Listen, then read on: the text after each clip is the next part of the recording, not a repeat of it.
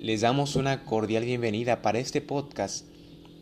Para el día de hoy vamos a ver la voz activa y la voz pasiva.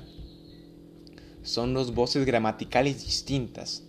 Así es que empecemos. ¿Qué es la voz activa? ¿O a qué se refiere?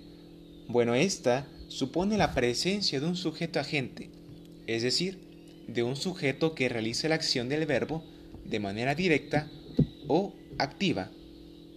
Por ejemplo, mi perro entierra huesos en el jardín. La voz pasiva presenta un sujeto paciente, o sea, un sujeto sobre el cual recae pasivamente la acción ejecutada, entonces por un complemento agente. Los huesos son enterrados por mi perro en el jardín. Además de esto, en la oración activa, el sujeto ejecuta por sí mismo la acción y por lo tanto el verbo se conjuga en concordancia. En ella se suele respetar el formato sujeto, verbo, objeto. Podemos decir que ese es el orden, sujeto más verbo más objeto. Por ejemplo, Pedro come manzanas. En la oración pasiva, el sujeto recibe la acción llevada a cabo por un complemento agente, que en la voz activa jugaría el papel del objeto directo. Por ejemplo, las manzanas son comidas por Pedro. A continuación podemos citar varios ejemplos. Por ejemplo, en la voz activa podemos decir, tu padre trajo otra comida.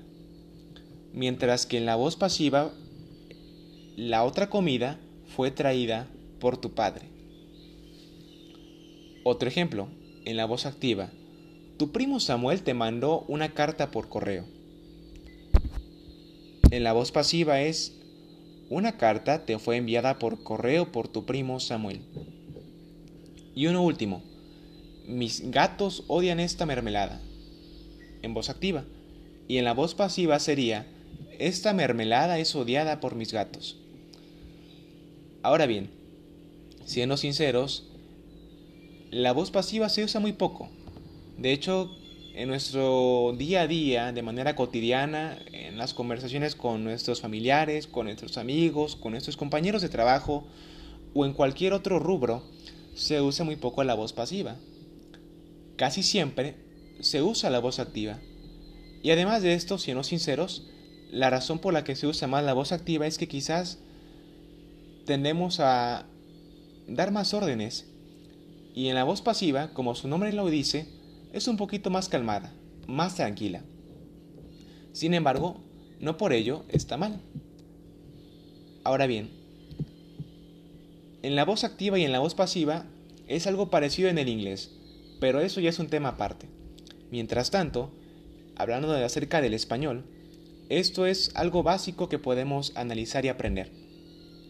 Para la siguiente ocasión hablaremos quizás de otros temas más, relacionados obviamente con el tema que nos corresponde, el español. Que tenga un muy buen día.